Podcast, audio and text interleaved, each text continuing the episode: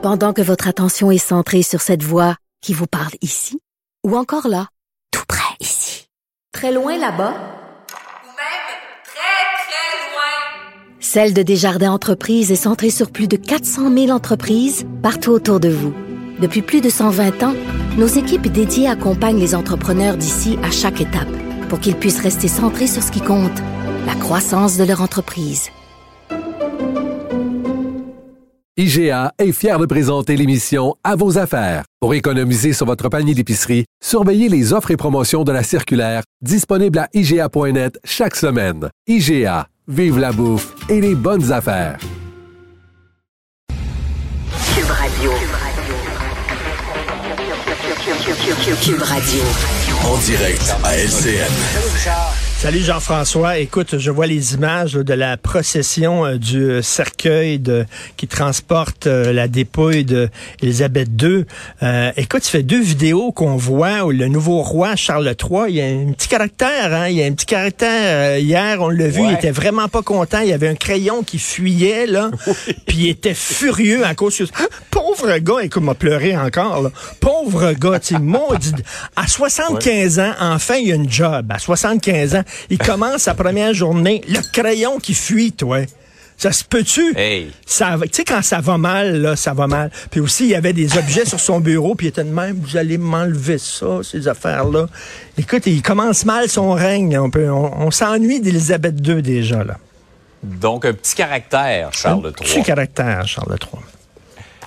Hey, euh, Richard, on va revenir sur la campagne électorale. Le thème de l'immigration revient souvent et, et- et François Legault a choqué encore une fois avec euh, ses, ses récents propos euh, Ben oui. sur l'immigration. Il Ben- dit que ça pourrait repré- présenter une menace pour la cohésion C'est ça, il avait dit, là, il avait fait un parallèle entre l'immigration et la violence. Et là, écoute, ça avait créé un tollé. Et là, il a été Ouais. sauvé par la cloche parce qu'il y a eu la mort, le décès d'Élisabeth II. Évidemment, tous les médias sont intéressés à ça.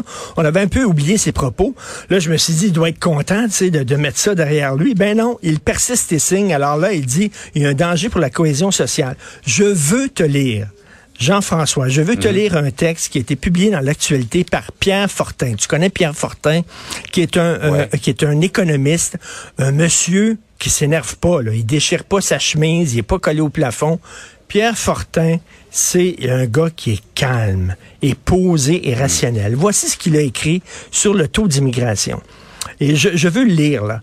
Une explosion importante de l'immigration serait téméraire sur le plan social. Elle risquerait d'attiser la xénophobie et d'encourager le rejet de l'immigration. On observe déjà cette malheureuse euh, évolution des choses en Europe et aux États-Unis.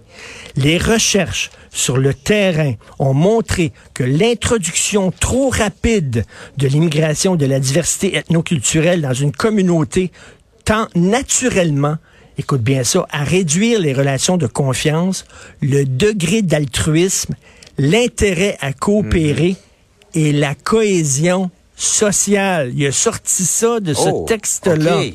OK, c'est Pierre. Fortin qui a écrit économiste en disant quand il y a une trop grande immigration dans un dans un pays qui est assez tricoté serré, il y a un danger pour la cohésion sociale. Et je me demandais, il a sorti ça d'où exactement François Legault? Et voilà, je suis convaincu que. Il les gens lui, il est allé chercher.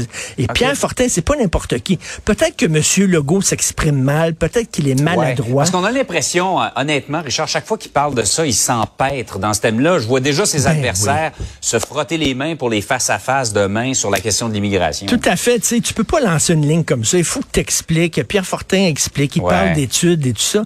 Et lui, il balance ça comme ça, Monsieur Legault. Soit tu le fais correctement en prenant le temps de t'expliquer, soit tu vas pas là.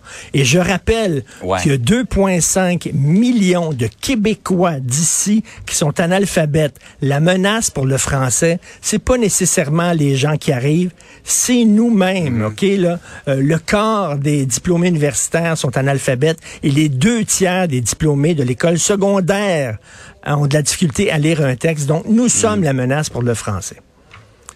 Ouais, mais en tout cas, je, je reviens au propos de M. Fortin. Ça nous rappelle que en voulant comme ça ouvrir toutes grandes les portes, être généreux, ce qui est louable, Oui. ça peut être en bout de ligne l'effet inverse. Si ces gens-là sont mal accompagnés, si on les laisse à eux-mêmes, si on, si on les on les aide pas à s'intégrer à leur nouvelle société. Exactement, à les franciser, puis tout ça. Donc, il faut, ça. il faut en recevoir, mais selon nos capacités d'accueil.